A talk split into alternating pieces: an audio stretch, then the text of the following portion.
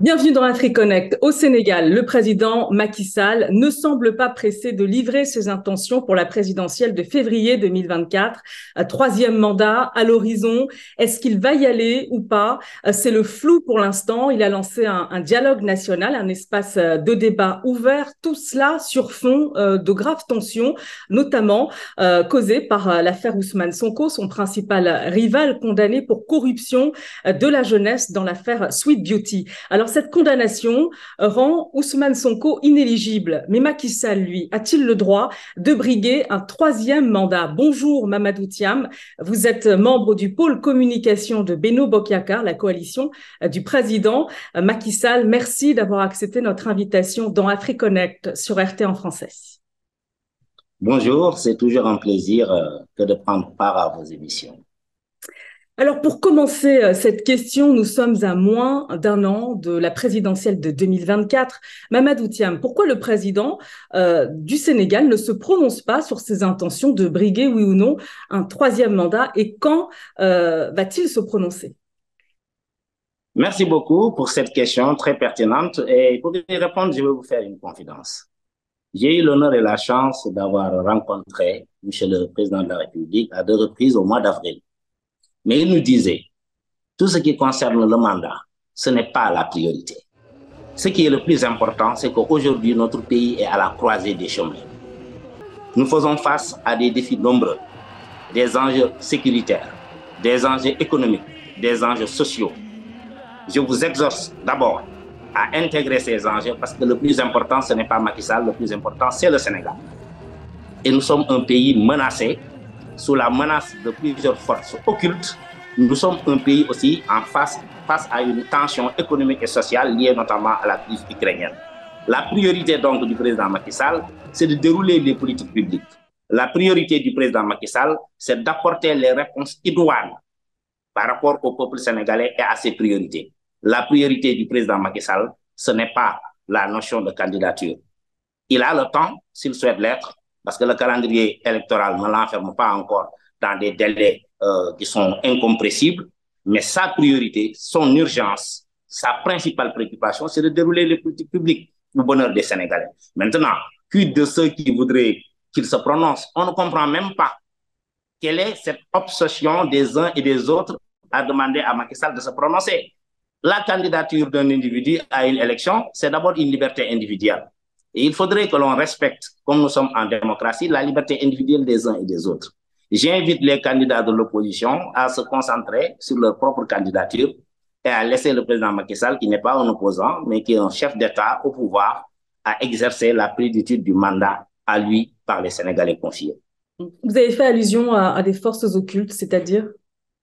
Non, vous savez très bien, l'Afrique, euh, de manière générale, l'Afrique de l'Ouest, la zone sahélienne, est sous la menace permanente de, djihadistes, de tentatives d'infiltration. Et j'en profite pour attirer euh, l'attention de nos amis occidentaux. Vous savez, l'une des premières visées des djihadistes, c'est d'atteindre la mer. Et pour atteindre la mer, ils ne peuvent pas atteindre la mer à partir du Mali, à partir du Niger. Ils ne peuvent atteindre la mer que par rapport au Sénégal ou à la Mauritanie. Il faudrait donc que l'on fasse très très attention, que l'on tire les enseignements de la situation en Libye, de la situation au Tchad, pour éviter justement que certains événements puissent avoir des répercussions qu'on ne pouvait pas prévoir. Alors pour revenir justement au, troisième mandat en question, euh, que dit la Constitution euh, Parce qu'il y a l'article 27 euh, qui stipule que la durée du mandat du président de la République au Sénégal est de cinq ans. Nul ne peut exercer plus de deux mandats consécutifs. Donc a priori, si on s'en tient à la Constitution, Mamadou Thiam, il n'y a pas de troisième mandat consécutif possible. Oui, comme vous l'avez dit, il y a deux alinéas pour cet article 27. La durée du mandat est de cinq ans. Premier alinéa. Deuxième alinéa, nul ne peut faire plus de deux mandats consécutifs. Donc, ça reste à interprétation. Et je précise juste parce que c'est factuel. Lorsque le président de la République avait consulté le Conseil constitutionnel euh, préalablement au projet de référendum, le Conseil constitutionnel avait bien précisé que euh, cette nouvelle disposition de la Constitution son mandat en cours était hors de portée.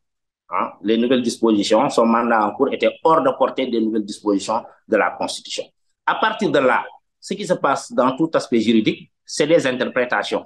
Or, quand il y a conflit, quand il y a désaccord dans tous les pays du monde, celui qui est en charge de l'arbitrage constitutionnel, c'est le Conseil constitutionnel. Donc, pour moi, il n'y a pas de problème en soi. Un, le président Macky Sall n'est pas encore candidat. Deux, s'il décidait d'être candidat, il ne serait que candidat à la candidature, tout en sachant que sa candidature éventuelle comme celle des autres candidats, serait examinée et ne pourrait être validée que par le Conseil constitutionnel. Comme cela se passe dans n'importe quel pays démocratique, tout simplement. Alors, il y a eu une révision, vous l'avez dit, constitutionnelle en, 2016. Oui, en 2016, euh, c'est ça. Une réduction du mandat, vous l'avez précisé, euh, le mandat Oui, parce que le président souhaitait limiter, réduire son mandat, hmm. qui était de 7 ans, et il voulait le réduire à 5 ans. Le Conseil constitutionnel a tiré une jurisprudence en rappelant que le mandat, que la Constitution ne peut pas être rétroactive et qu'on ne peut pas prendre une nouvelle disposition qui s'applique à quelque chose qui existe déjà. Le danger et le risque, c'était quoi? Que demain, un autre président vienne et dise, je vais augmenter mon mandat. Je vais le faire passer de 5 à 10 ans. Donc, c'est un verrouillage de la Constitution. Mais ce verrouillage de la Constitution... Alors, Mamadou Thiam, comment justifier euh, tout de même ce troisième mandat, alors que même que Macky Sall a empêché en 2012, avec le soutien euh, de la société civile, de l'opposition à l'époque, euh, le troisième mandat d'Abdoulaye Wade? C'est cette même société oui, Macky Sall, oui, il a le droit de, de, il avait le droit en tant qu'homme politique d'exprimer son avis et son point de vue. Mais comme vous le savez, ce ne sont pas les avis des uns, fut-il l'avis de l'opposant en chef Wade, qui importent à la justice. Au Sénégal, nous avons une justice indépendante. Quelles que soient les revendications de Macky Sall opposants, il n'en demeure pas moins que le président Abdoulaye a pu déposer sa candidature et que c'est le Conseil constitutionnel qui a tranché et que, in fine, l'arbitre suprême du jeu électoral et démocratique, c'est le peuple sénégalais qui a choisi le président Macky Sall. Donc moi, ce que j'invite les uns et les autres à s'inspirer de l'exemple du président Abdoulaye C'est un président qui a été critiqué, c'est un président euh, qui en a entendu des vertes et des pas mûres, alors que la loi sénégalaise considérait qu'il avait le droit d'être candidat. Mais qu'une fois qu'il est candidat, on n'est pas dans une dictature, on est dans un pays démocratique, on a laissé le soin librement aux Sénégalais de choisir. Et si j'avais à apprendre du cas Blaïwad, c'est de dire à tous les Sénégalais, ce débat importe peu. Ce qui importe, nous devons faire, nous devons avoir foi en nos institutions, d'une part, et d'autre part, être conscients que nous avons un peuple mature et mûr qui a pris l'habitude de se choisir librement ses dirigeants. C'est cela qui importe. Alors, la majorité. Et ce sera le cas au Sénégal. La majorité présidentielle met en avant aussi euh, le bilan économique euh, de Macky Sall euh, que vous défendez. Est-ce que ce sera suffisant? Non, vous savez, rien n'est suffisant quand on a pour mandat de travailler pour son peuple. C'est un honneur pour tout individu d'être porté à la tête d'un pays. Donc, ce qui importe le plus, ce n'est pas de dire ce qu'on a fait, c'est suffisant. Non. C'est comme un peu cette quête de Sisyphe. Ce n'est jamais suffisant. Et c'est parce que ce n'est jamais suffisant que le président Macky Sall ne souhaite pas être diverti. Il veut se focaliser sur la mise, dans la mise en œuvre des politiques publiques. Que les Sénégalais ont salué, ils l'ont salué parce qu'il a été brillamment réélu en 2019, au premier tour. Donc, il est important dans le jeu démocratique. Il y a d'une part les acteurs démocratiques il y a les acteurs médiatiques, il y a l'opinion publique, mais il y a les règles, il y a les règles électorales et il y a finalement, finalement, finalement le choix du peuple sénégalais. Donc notre seule boussole, notre principale boussole, c'est de délivrer les politiques publiques au profit des Sénégalais et des Sénégalais. Nous l'avons fait dans beaucoup de secteurs. Nous l'avons fait de manière factuelle et nos différents partenaires l'ont constaté. Il est même prévu qu'en 2023, le Sénégal sera l'un des pays à la croissance la plus forte au monde. Le Sénégal a pu montrer sa résilience en dépit des chocs exogènes comme la COVID-19. Le Sénégal a pu euh, pallier euh, justement une politique, euh, disons, de subvention avec une politique aussi de développement de richesse. Donc nous sommes dans la bonne voie et ce, avant même que l'on démarre la production du pétrole et du gaz. Et je vous dis, à partir de 2023-2024, rien qu'avec le démarrage de la production du pétrole et du gaz, mais notre balance commerciale, pour la première fois dans l'histoire du Sénégal, va être excédentaire. Mamadou Thiam, Mamadou Thiam 2012, euh, euh, première élection de, de, Macky Sall, révision de la Constitution en 2016, il a été réélu en 2019. Pourquoi est-ce qu'il a attendu euh, quatre ans, justement, pour réviser la, la Constitution? Est-ce qu'il avait déjà dans cette idée, est-ce qu'il avait déjà l'idée, vous pensez, euh, si, si, il avait l'idée présidentielle de il avait l'idée, cela faisait un troisième mandat ou pas? Comment? Est-ce qu'il avait déjà l'idée de ce troisième mandat en tête? Mais non, pas forcément. Je ne pense pas. Je ne suis pas dans la tête de M. le Président de la République. Ça me faire trop d'honneur. Ce que je constate, c'est que le Président de la République avait annoncé aux Sénégalais, avant même d'être élu, c'était son contrat de mandature en leur disant qu'une fois que je serai élu, je ramènerai la durée du mandat de 7 à 5 ans. Il a tenu parole, il a introduit ses dispositions, mais il a fait face au Conseil constitutionnel, il a rappelé le caractère illégal de cette démarche. Et en bon citoyen, il s'en est tenu à la décision du Conseil constitutionnel. Nous ne sommes pas dans un pays de dictateurs où le président Macky Sall peut faire fi de la décision du Conseil constitutionnel. Alors, on, en vient, euh, si vous voulez bien, à l'affaire euh, Ousmane Sonko, Mohamed Outiam. Depuis mars 2021, votre pays vit au rythme de cette affaire.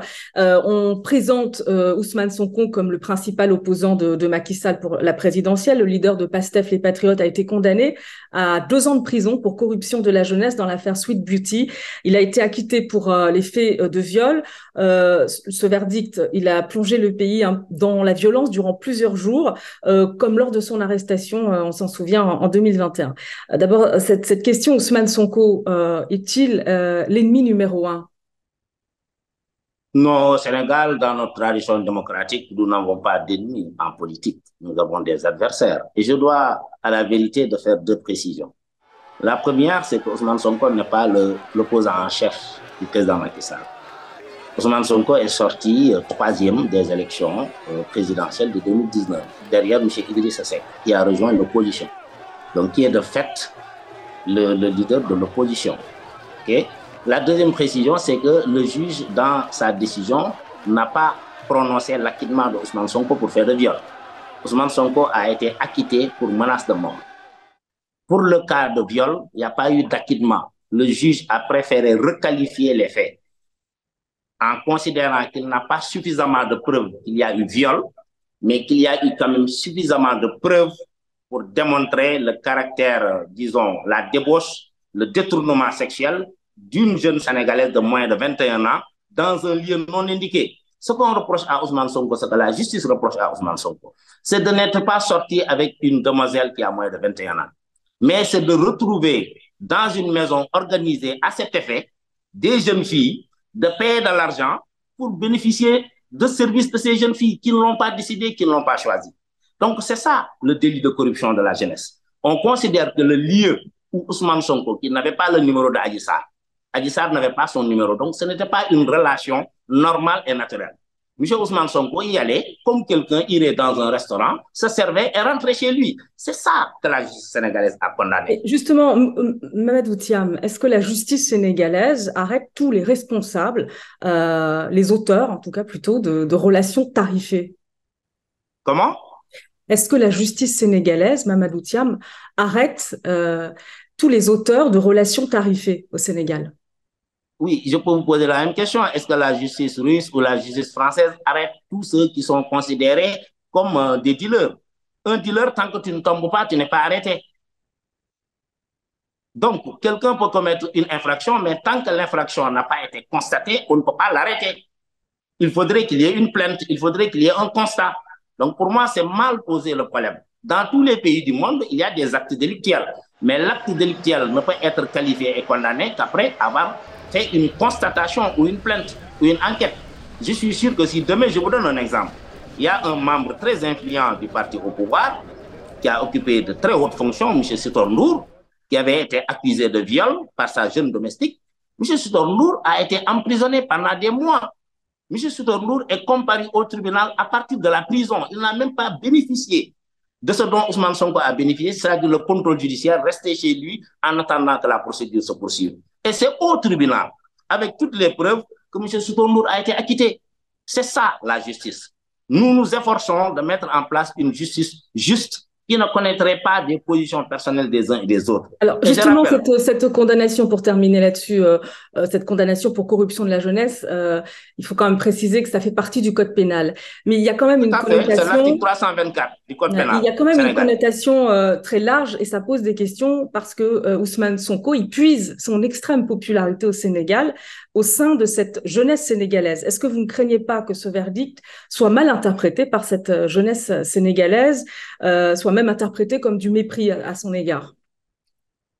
Bon, Effectivement, nous sommes dans un environnement avec les réseaux sociaux, avec la montée des fake news, avec, euh, disons, euh, beaucoup de manipulations qui peuvent quelque part hum, avoir une influence sur la jeunesse sénégalaise. D'autant qu'en face, nous avons un leader politique qui refuse d'assumer ses responsabilités, qui à plusieurs reprises a appelé cette jeunesse à mener un mortal combat. J'ai dénoncé sur cette chaîne euh, des propos lorsque j'avais vu sur une chaîne, la vôtre, comme relayée par d'autres chaînes, on donnait la parole à des partisans de Ousmane Sonko qui disaient s'il est arrêté, ce sera la guerre au Sénégal.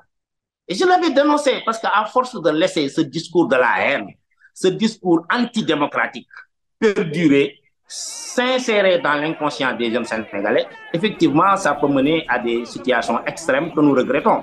Mais ce que nous condamnons le plus, c'est euh, la persistance de M. Ousmane Sonko à vouloir utiliser la jeunesse sénégalaise comme un bouclier pour se voir absoudre de ses propres turpitudes. C'est comme en France, les manifestations des Gilets jaunes n'ont pas poussé Emmanuel Macron, justement, à ne pas user des prérogatives que la Constitution lui a données. C'est ce qui s'est passé aux États-Unis avec George Floyd. Je rappelle qu'il y a eu plus de près de 32 morts aux États-Unis. En France, il y a eu 11 morts avec les Gilets jaunes. Mais au moins, aux États-Unis avec George Floyd, en France avec les Gilets jaunes, les manifestations, c'était des manifestations d'intérêt général. Mais ici au Sénégal, on a poussé des jeunes à mourir pour pouvoir couvrir ses propres turpitudes libidineuses dans un salon de massage sombre qui serait plus proche d'un lupanar que d'un de beauté. On, va revenir euh, sur ces violences précisément, mais je voudrais que vous commentiez le, dernier rapport de, du think tank que vous connaissez bien, Africa Jom Center, qui a publié un rapport intitulé le, Sénégal, un modèle démocratique en déclin. Ce rapport, il pointe les liens entre le pouvoir judiciaire, exécutif, dénonce l'éventuel mandat de Macky Sall, qu'il considère, je cite, comme une bombe à retardement. Ce rapport dénonce aussi euh, la volonté de l'exécutif de vouloir écarter les leaders de l'opposition, les détentions de centaines de, de prisonniers politiques. Comment vous réagissez à ce rapport?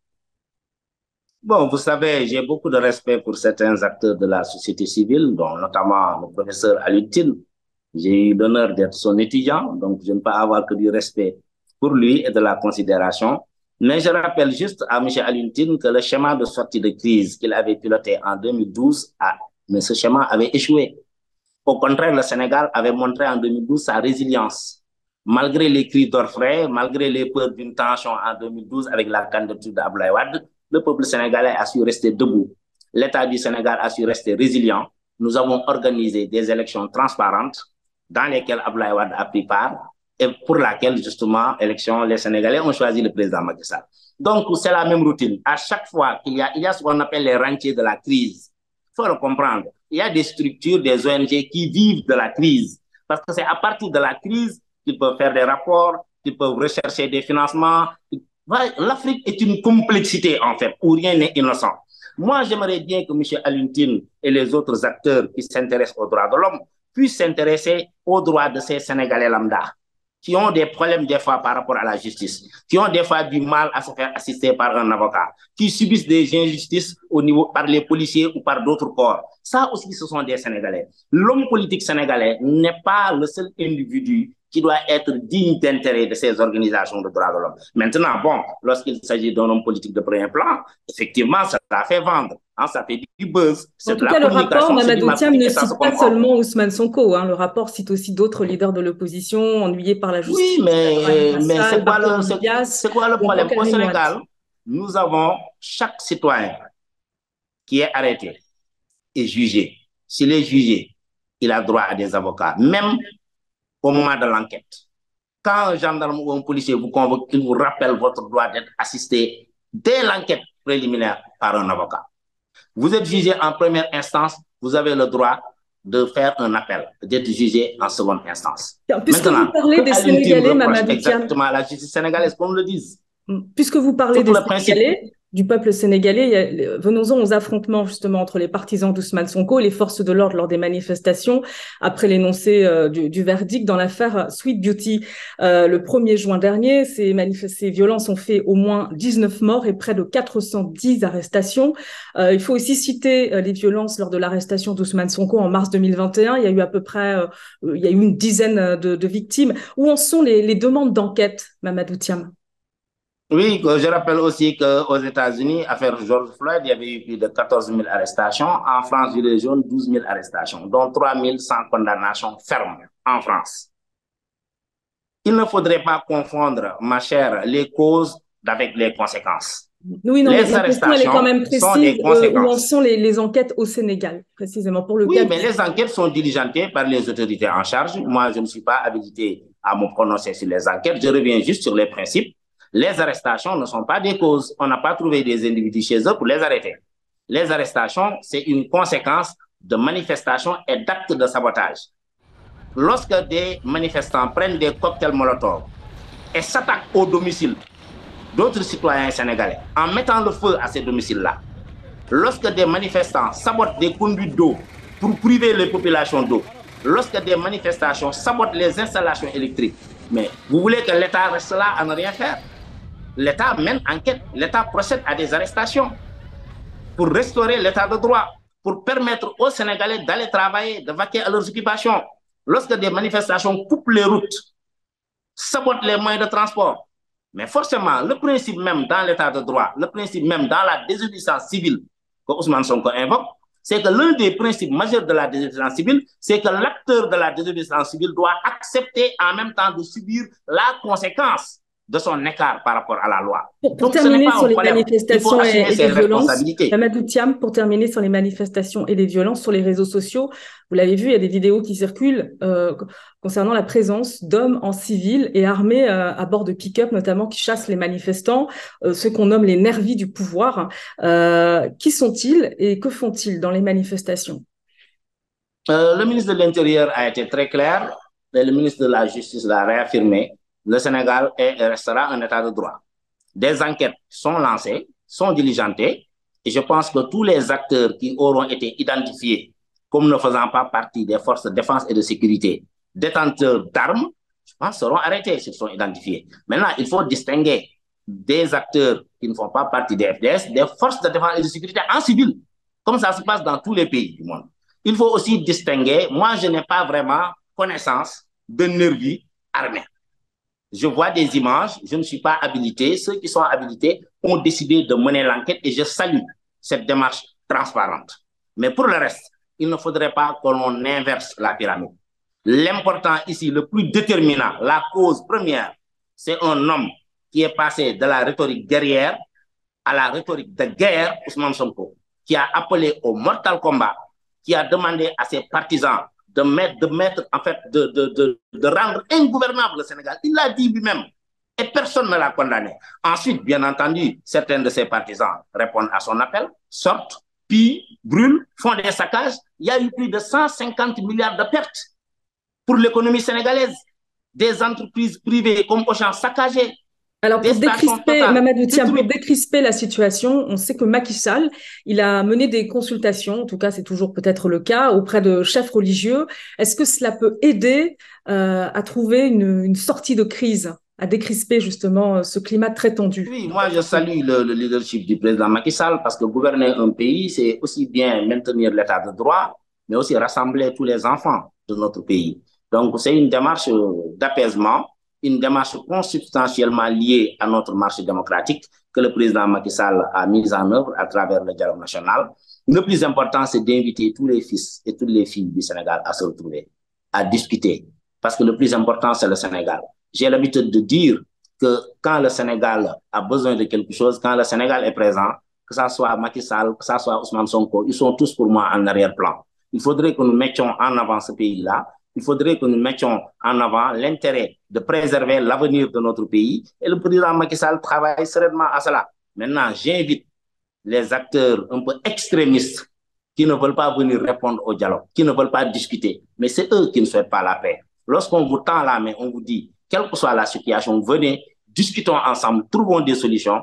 Déjà, pour moi, la première démarche, c'est d'aller à la table de discussion. Même les conflits militaires se terminent autour d'une table. A fortiori, les conflits et les différents politiques. Quel bilan vous faites du dialogue, du dialogue national en cours?